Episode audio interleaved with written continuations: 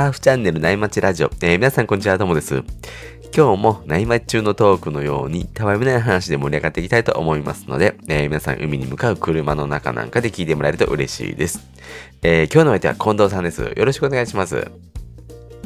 こんにちは。明けましておめでとうございます。よろしくお願いします。明けましておめでとうございます。よろしくお願いします。よろしくお願いします。明けちゃいましたね。いやー、本当ですね。ね元気にいきましょうね。2022年もですね。そうですはい。ね。うん。楽しくやっていきたいですね。楽しくやっていきたいですね。うんはあー近藤さん、年明け、何かありました？い。はい。あの、ともさんもう初乗りしましたか？いえ、えっ、とね、今日が1月4日で、今日行くつもりです。あ、マジっすか？はい。お、今日、この後だと多分、まあまあ風はない感じですよね。多分ねう。ん、波ちっちゃいんですけど、まあ、風ですかね、はい。ありそうですかね。ちょっと、ちょっと天気予報見なかったので、見てないな、まだ。はい。うん波ちっちゃいですね、今日は。ああ、まあでも最初はね、いいかもしれないですそうですね、冬ですしね。あの、簡単なやつがいいです。そうですよね、はい本当に。はいはい。あのですね、僕はですね、この前の2日に行ってきたんですよ。も多いですね。ううん。でね、あのー千葉北のはい。あの中里海岸行ったんですよ、ああ、ね。はいはいはい。あのい一宮のちょっとちょっと上のところのね。はい。はい。それでですね、あのー朝入ったんですけど、は曇ってたんですよね。い。はいはいはい。で、やっぱ結構寒くてですね、うんどういう装備で入ろうかなと思って、あのドラクエみたいにですね、ちょっと装備を考えてですね、いろいろ。まあ、とりあえず、まあ、あのーセミドライと、うん。まあ、やっぱりね、もう千葉北だからもうブーツとうんね、グローブはもう絶対必要じゃないですか。まあそうですね。で、ヘッドキャップ持ってったんですけど、はいはちょっとね、あのーそこで考えて。はい。これもっと寒くなるじゃないですか。はいはいはい。これからね。うん、もう一段階寒くなりますね。そうそうそう。でここでね、あのヘッドキャップしちゃうと、はい。もうこれ以上の装備はないなと思ったんですよね。はいはいはい。だからなんか今回はちょっとヘッドキャップいいかなと思って、はい。ヘッドキャップなしで入ったんですよ。はい。で、なんかちょっと他の人たちも被ってない人たちいたので、うん。まあいけっかなと思ったんですよね。はいはい。で、入ったんですよね。はい。いやーなんかね、海水結構冷たくてですうね、ん。ドルフィン3回まででしたね、連続でやってもね。もう、そのレベルまで来てますか。まあたまたまもしかしたら海海流の関係で冷たかったかもしれないんですけど、あと曇りだったから、そう、あの、千葉北のあの、曇りのどよーんとした寒さわかりますわかりますね。寂しくなる感じですね。あんな感じで、空気も冷たかったので、まあ、風がない分良かったんですけど、うん。サイズはどれぐらいだったんですか？サイズね、でも全然やっぱ腰で、はい。本当に玉のセットで胸に行くか行かないかぐらいで、おーいいですね。うん、でもちょっとね、インサイドでちょっとダンパー気味だったんですよね。うんうんうんうん。なのでまあ、ちょっと難しい波は波難しい波だったんですけど、うん。まあ、でもちょっと楽しめたかな。そんなに自分に納得いくようなことはちょっとできなかったんですけど、はい。うん。まあ、じゃあ、ドルフィン地獄にはまるって感じでもないですか？あ、そうですね。ああ、よかったですね。だからまだ、でもまあ3回ぐらい連続でセット来るときってあるじゃないですか。うんうんうん。はいで。そうするとやっぱ3回が限界でしたね。もううん頭キーンってなるぐらいの久しぶりの格好でしたね。あ、ついに冬が来たって感じました。で、そこで冬を初めて感じるっていうね。そうですね。もううん本当にもしたらもう鴨川の方行った方がいいのかなとか考えながらですね。でも、やっぱ僕らね、埼玉県民はね、ちょっと南行くよりは千葉北の方が近いので。あそうですね。入る時間もね、長くなりますそう。なんんですよ。時間も計算できるんでね。うん、そうですよね。まあ、なのでまあ、楽しくはやったんですけどね、いろいろ波待ちの時もね、いろいろ頭の中で考えながらああ、入ったので。今年は、今年はどうしよ今うかな。年どうしようかとかね、そうそうそうそう。んんんうんまあ、いろいろあるの、あるなぁなんて思いながらですね。は確かに、初乗りはそういうの考えながら、ね、やるのがいいですね。い。うん、なんかね、はいちょっと気持ちが一新しますよね。別にね、はい僕年末にも入ったんで、はい隣に対して感覚が空いてたわけじゃなかったんですけね。ど、うんうんうん。うん、なんかちょっと新鮮な気持ちになりますよね。うんそう。ね普段はね、こう、サーフィンのことしか考えてないですけど、まあ、うん初乗りぐらいは、今年どうしようかなって悩まちしながら考えるのも、なんかいいですね。頭がクリアになった状態で。そう、結構皆さん多いんじゃないですかね、こういう感じでね。うんうん僕だって特にコンディションもそそんなに、そう、はいハードじゃなかったから。うん乗り納めの時何も考えずに乗ってましたからね。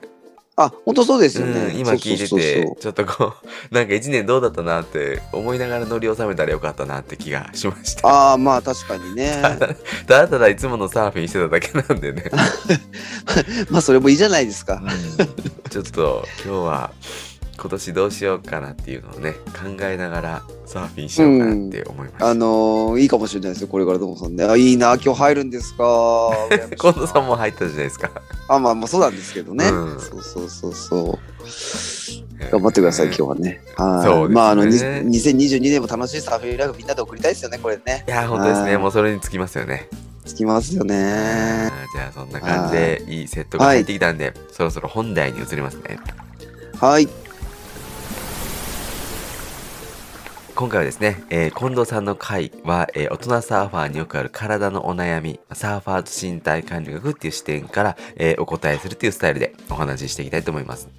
えー今日話した内容はですね、ノートの近藤さんの記事からなんですけども、あなたの腰痛はっていう、えーことなんですが、はい腰痛でお悩みのリスナーさんも結構多いですよね。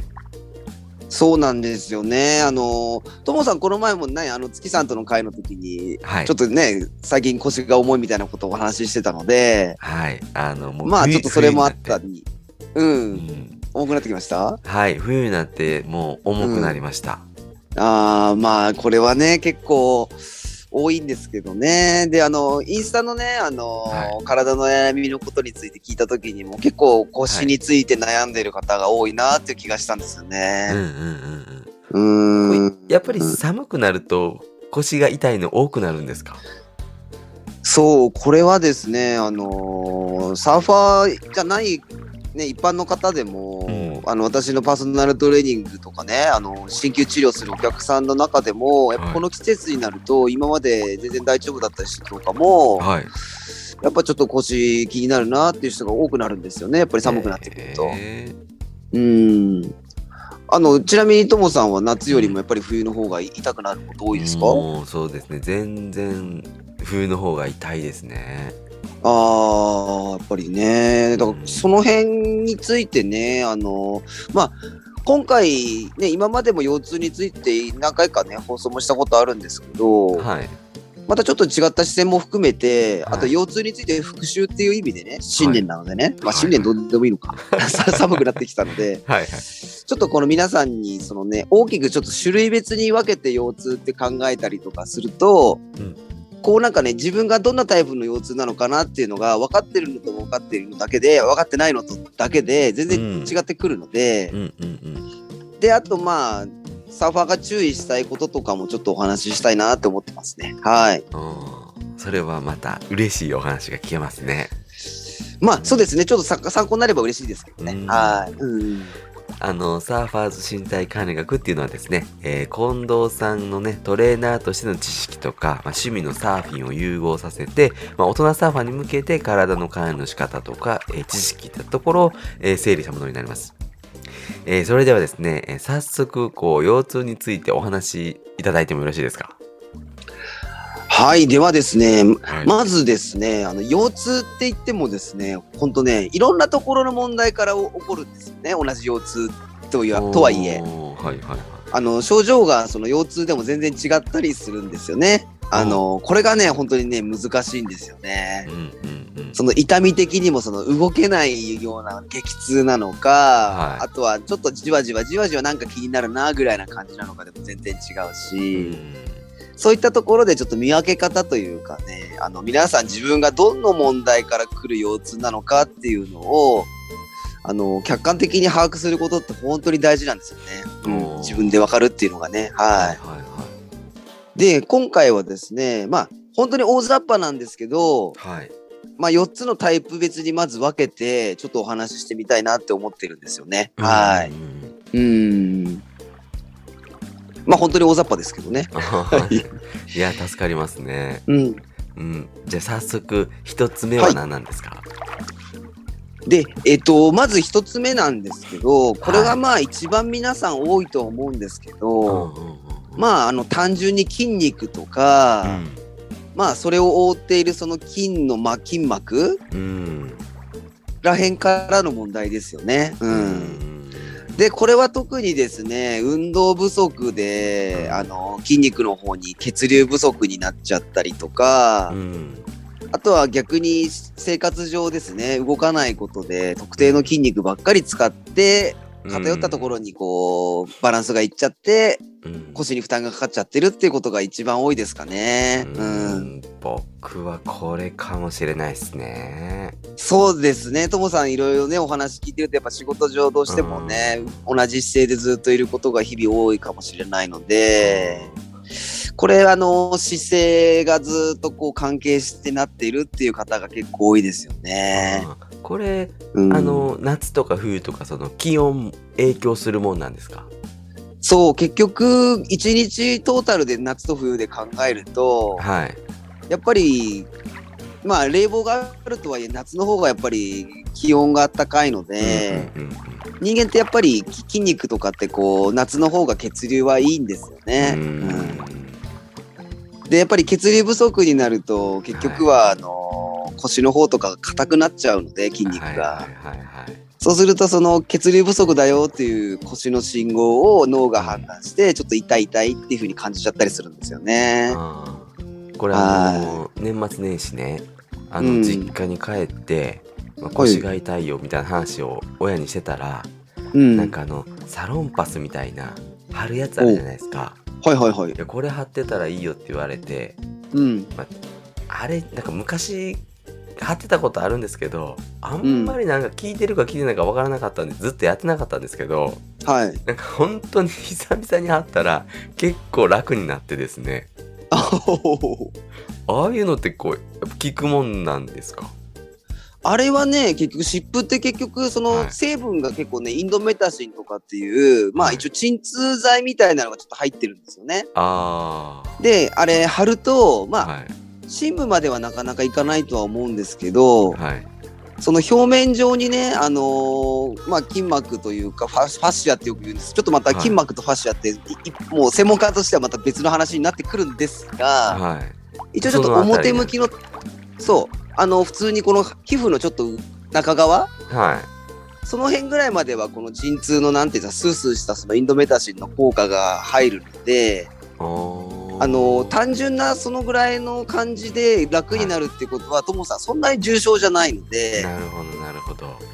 そう、やっぱりそういう方はやっぱりこう運動不足とか、日々のその姿勢の悪さとか、うん。あの動動かないことによっての血流不足なので、ああはい、湿布とかそういうサロンパス系で楽になる人っていうのは、基本的にはあの途中途中にね、あの仕事の合間とかにストレッチとか筋トレとかしてあげて、血流を良くしてあげると、比較的予防ができる腰痛かなっていう感じはしますよね、お話聞くと。これなんか鎮痛剤で痛みやら、和らげてるだけであの解決にはなってないってことですかね。まあ対処療法になっちゃいますよ そうでね。すよね。そう。なるほど。あの一時的やらないよりはいいですけどね。はいはいはい。うん。うんただやっぱり根本的な生活改善とか、うんやっぱり筋肉に対してのアプローチをやっぱり自分でしていかないと姿勢改善とかもね、ああ。しないと、まあう、んうん、その場は楽になっても、あれかもしれないですね。うんじゃあまさに僕この一つ目ですね。そうですね。だから一うん番まあ、あの、安心してもらいたいっちゃ安心してもらいたいところですよね。はいはいはいうん改善はいくらでもできると思うので、うんうんうんそう。で、これ肉離れとかになるともっと激痛なんですよね。で、多あ分、ーサロンパス程度じゃ全然治らないというか、うん。うんうん。うん、かなり痛み的にもちょっとまた違うと思うんですよね。こういった、うんまあ、ぎっくり腰なんかもどっちかというと肉離れの方の分類に入るかもしれないんですけどね。はいはいはい。そういったものとはまたちょっと違うのでう、んううんん。あの、そういうサロンパスで楽になる方は、まあ、あの、体も受け入れてるってことなので、サロンパスしてもらっても全然いいと思いますよね。うんただやっぱり根本改善が必要かなっていう気はしますけどね。うんそうですよね。うん、そう。うんうんうん。で、こういった方たちはね、そのはいともさんもそうなんですけど、針とかね、鍼灸治療とか、い温泉とかで筋肉温めるだけでも結構気持ちよく体が少し楽になったりってする方が多いですね。うんおすすめでかもしれないですね。う。うんんまあこれはね筋肉とかね、筋膜から来る腰痛っていうのは、はいまあこれね人間も明らかに二足歩行になったから腰にはやっぱり負担がかかるようになっちゃったんですよね。うんああ、なるほどねそういったこう人間の進化の過程によって多くなった症状かもしれませんねやっぱり。じゃあまあこれは仕方ない、仕方ないかもしれないですね。人間。まあ、トモさん、ちゃんとあの根本改善した方がいいですよ。そうですよねトレーニングしましょうね。そうですね。ね。はい、やっていきます。そうそうそうそう。ね、本はい当にこれはサーフィンのあのテイクオフの時にすごいうん。腰にがね違和感感じるんで重いんででこれはもうぜひ改善したいですね。そうですね。多分もしかしたらパドル中の姿勢とその日々の姿勢が逆の姿勢になっちゃってるから余計にああ確かに。その辺の腰回りの血流が悪くなっちゃってるから余計に来るんでしょうね。多分あね。あなるほどなるほど。うーん。だからちょっとこう、おなんていうんですかね。パドルの姿勢ってちょっとこう腰ちょっと反るじゃないですか。はいはいはい。だからたまに所さん仕事の合間にちょっとパドルの姿勢した方がいいかもしれないですね。おそおなるほどなるほうん、そうするとちょっと筋肉使うから、ど。うんうんうん。はい、そういったことでちょっと予防できるかもですね。よくこれね、マッケンジー体操っていうやり方があるんですけど、はいはいはい腰痛予防で有名なね、へそれにね、ちょっと似似てるんですよね。うつ伏せでちょっと腰をこう、ぐーっと反るようなえ。体操があるんですけどね。はいはいははい。へ。うん、まあ一概には。は言えないですけどね。ううんん、そうそうそう。なるほど。じゃあ続いて二つ目なんですけども二つ目ははい何なんですか？で、二つ目のタイプはですね、これはね、もう骨とか関節の問題から来る腰痛なんですよね。はいはいはで、これはですね、この骨、まあよく言う背骨周りのですね、周辺の、まあインナーマッスルっていう、まあインナーとアウター分けるのってあんま僕好きじゃないんですけど、い。うん。まああの、腰周りのね、筋肉が弱くなっちゃって、はい。それがもう長年続くと支えられなくなっちゃっているので、骨とか関節がずれちゃうんですよね。うーん。そう。で、そうすると神経とか周りにある血管とかを変に圧迫しちゃったりとかして、うんなってしまうことで、これはもう腰も痛いけど、足とかに痺れとか、変なこわばり感とかが出ちゃうことが多い症状ですね。おーこれはちょっと怖いですね。そう、これはね、よく言われている、まあ皆さんご存知のヘルニアとか、うん。あの、脊柱管狭窄症ってよく名前聞いたことあるかもしれないんですけど、うんそういった症状の方とかに多い症状ですかね。あと座骨神経痛とかってあるじゃないですか。うんうんうんうん。あれなんかも結局神経とかの問題っていう可能性も結構あるんですよね。うーん。そう。で、結局これって背骨の中に神経があって、うん。ちょうど腰の、ちょうど腰に手当ててもらえると、はい。ちょうどこの辺あたりからまた足の方に向かってみんなこうつながって神経とか血管がこうつながって出てるんですよね。はいはいはい。なのでこの辺の神経とかを圧迫する場所によってうん。前の方のももの前とかが痛くなっちゃったりとかヘルニアがひどいと足の指先がね足を上げるとしびれが強くなっちゃったりとかするんですよね。うーん僕あの太ももの横にもちょっと違和感感じますね。ああ、じゃあもしかしたらともさんも、ちょっと神経触っちゃってることがう、んその日の状態によってね。あるかもですね。うーん。だからあの腰をあのね揉んでもらいに行くと太ももの横も揉まれて、でちょっと楽になったりもするんですよ、ねああ、そうですね。なのでこれ神経とか血管って多少その骨とか関節からの問題が多いんですけど、はい。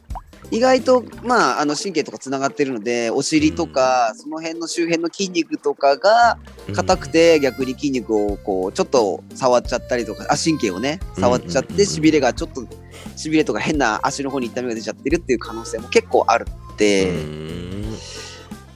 まあここはですね結構個人差もあるので、まあしっかりこの辺は整形外科とかで見てもらった方がいいかもしれませんね。うんうんうんそれによってまた体操とか対処法とかも変わってくるので、さっきの筋とかね、ともさんの言ってた一つ目とはまたちょっと違った対処法をしないといけない場合もあるのうんうんうんで、まあ、ポイントとしては、はい。しびれとかがあるかないかですね、足の方にですね。なるほど、なるほど。じゃあそこをでねね基準に見てもらうとなんかちょっとやばいかなとかっていうのがこう、わかるかそうでもしれないですすね。ね。はい。単純にこの腰だけで痛いのか、うん逆に足とかにもしびれとか痛みとかこわばり感があるのかっていうのをちょっと判断してもらえると、この一つ目と二つ目の違いっていうのがわかるかもしれないですね。ああ、はいはいはい。うーん。で、これね、特に神経から来るものってね、痛みの感じ方も個人差があるんですよねそう。まあ、あの、同じようなヘルニアでこう、ポンと飛び出てるのでも、全然痛みがない人とある人ともやっぱり違うので、あそうなんですね。そう。これね、前お話ししたように、その脳が判断するので、はい。その人によってその判断の仕方もちょっと変わってくるのでね、はい、その辺もあるかもしれませんね。そうそうそう。ね。うん。ですなかなかじね。ゃあ、こうね、あの、一つの情報だけで判断していくっていうのも、それはそれで怖いんですね。そうですね。はい。なので、その辺難しいところではあるんですけど、まあ、こうんの辺筋肉から来るものなのか、または骨か神経かから来るものかっていうのは、ちょっとこう判断はなかなかできないかもしれないけど、自分でちょっと自覚してもらうのもいいかもしれないですね。うん、なるほど、なるほど。わかりましたは。うん。じゃあ、続いて3つ目、お願いしてもよろしいですか？はい。でね、三つ目はですね、これはちょっとですね、あまり良くないお話なんですけうんど、はい内臓から来る問題なんですよ。おー。うーん。で、これ内臓からちょっとこう、SOS が出るんですよね。うん。うん。で、そうするとやっぱりこの感じる神経、知覚神経ってこの内臓って腰回りにも内臓多いじゃないですか。あはいはいはい。そうするとそれ反射っていうこういう科学的なそのやり方なんですかね反応が出ちゃってはい。それが体ってその内臓が悪いっていう信号を出してるんですけどやっぱり腰の筋肉の知覚神経とも場所が近いからはい。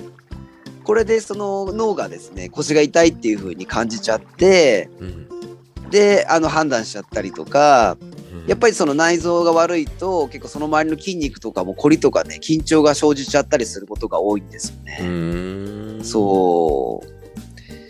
でね、これって結構一番皆さん有名なのが腎臓なんです。う。うーん。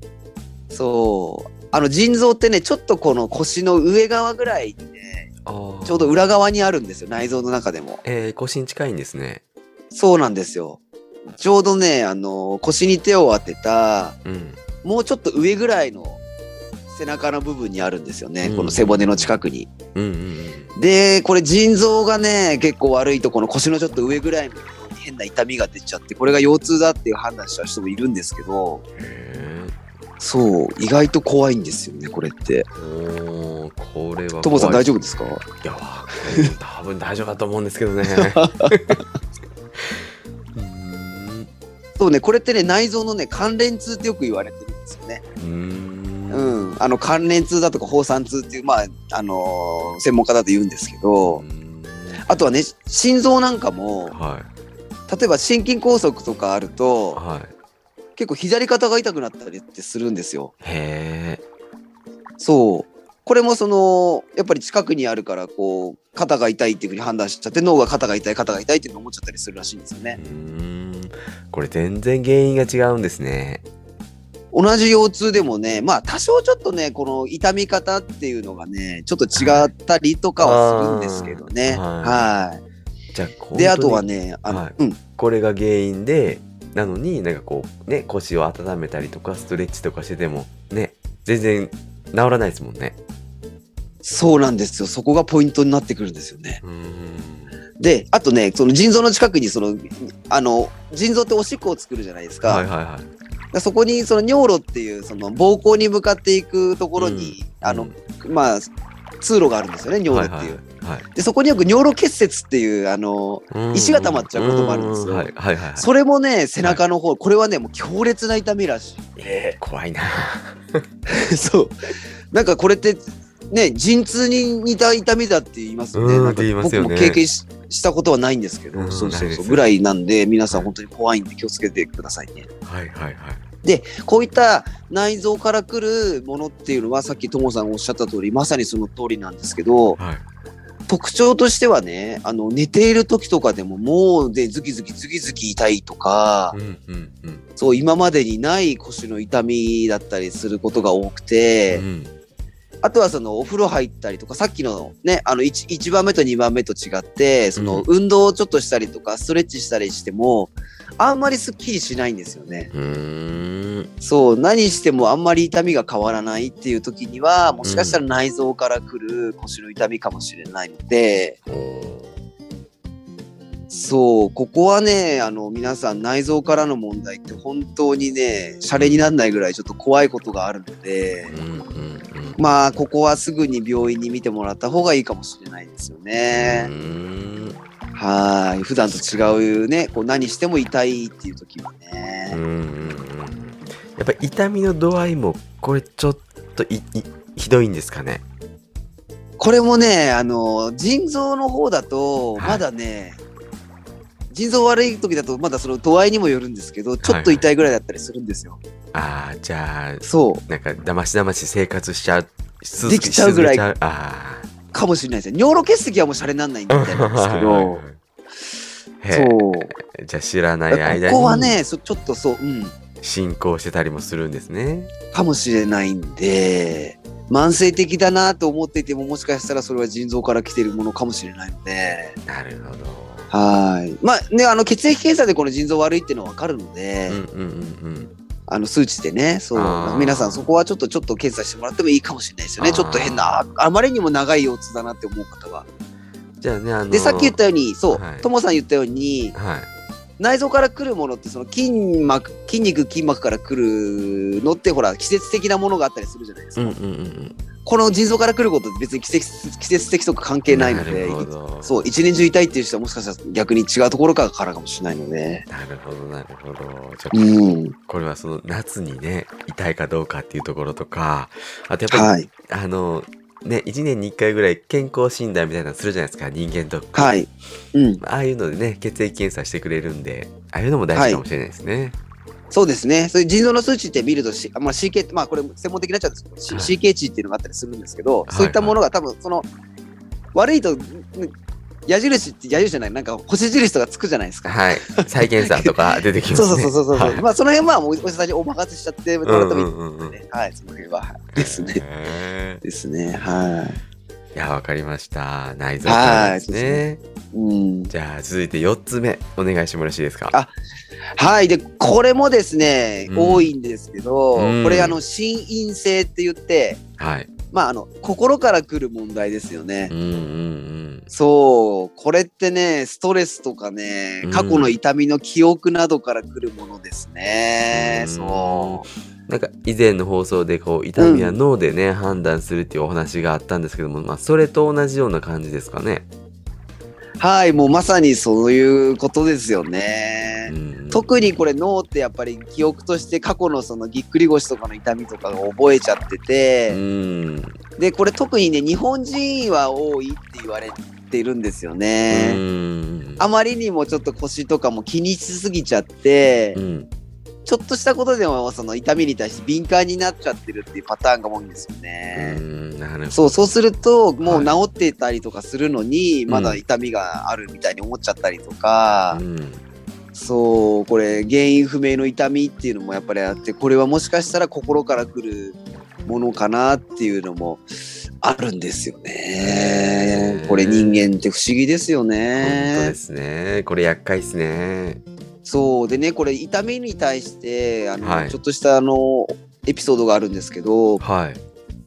例えばあの交通事故の話なんですけど、うんうんあのーまあ事故した時に腰を痛めるじゃないですうんか。はい。でもだ自分でやった自爆の事故とうん後ろからお釜掘られた、うんあの人にやられた時の事故でう、ん同じ腰を痛めたとするじゃないですか、はいはいはい。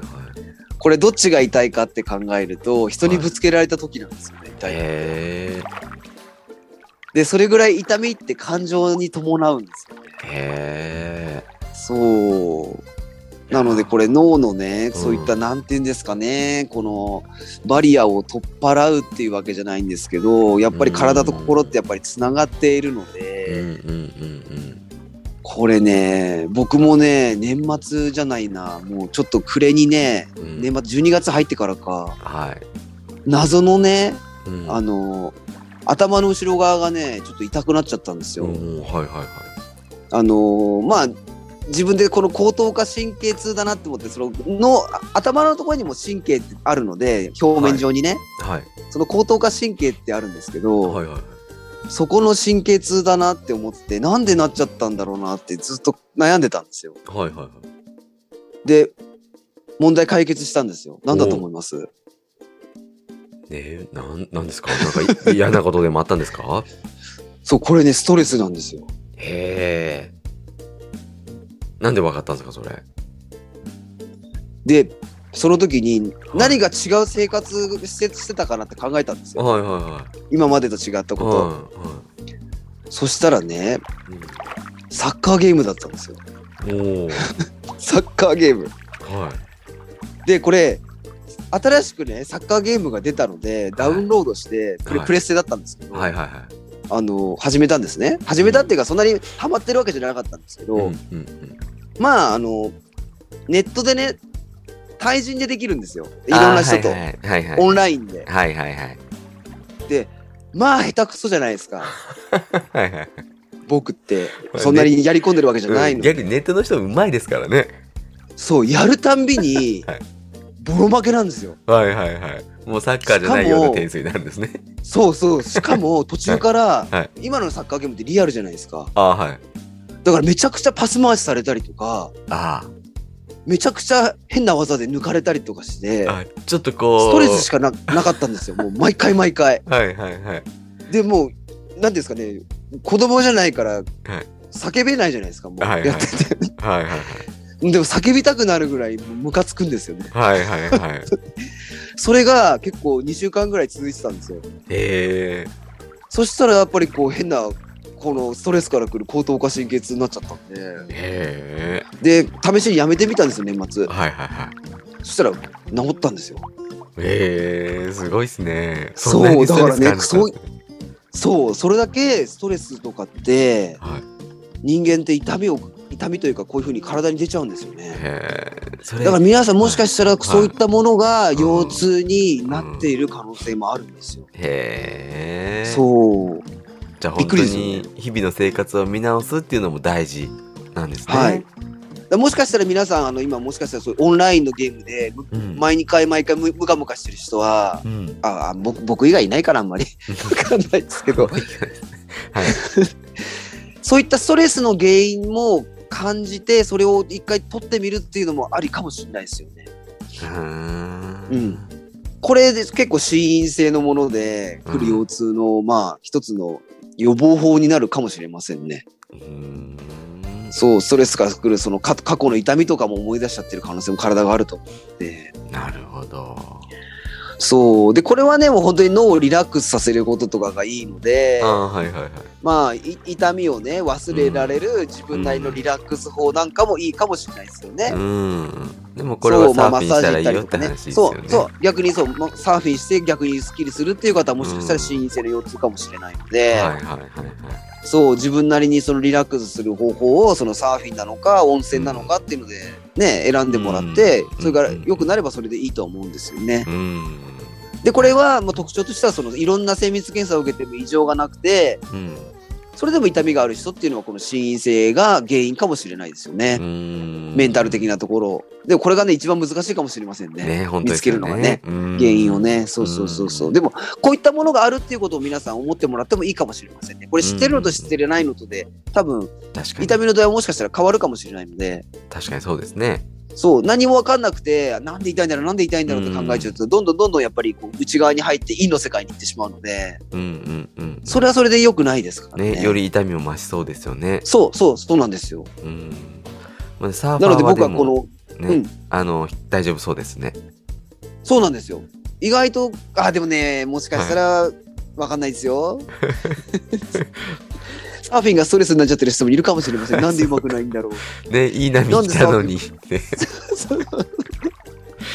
ね、ほんま戦闘っすね、それは。そうなんですよね。だからこの辺ね。だから僕はあのあれです。あのもうこのあのサッカーゲームアンインストールしました。やらないとストレスしかならないと思って。ーうん、それはもう確かに何のリラックスにもならなないと思ったんですよ。はい。なるほど、なるほど。はい。へまあいろいろあります。ー、この。腰痛は本当に。なので皆さんされど腰痛ですね。はいなんで。うん。本当ですね。わかりました。いやー、今日の話、じゃあまとめさせてもらうとですね、はい。腰痛はですね、いろんな問題から起こることが多いので、まあ、なかなか特定するのは難しいんですけども、まあ、それでもね、あの自分がどのタイプなのかっていうのを把握することがとても大事で、これが大事です。本当に把握するってことがですね。はい。で、それを大まかに4つに分けると、まあ、1つ目が筋肉とかね、筋膜から来る問題。はい。2つ目が骨とか関節から来る問題。これはね神経のですね問題ですね。うんはいはいはい。で、3つ目は内臓の問題。はい。で、4つ目は心から来る問題。うん。これらからね、自分がどのタイプの腰痛かっていうのをこう理解するのが大切だよねっていうお話でですよね。はい。あの本当に大まかだったんですけどまずはこの4つの中から自分がどれなのかなっていうのを把握してもらうとうーん。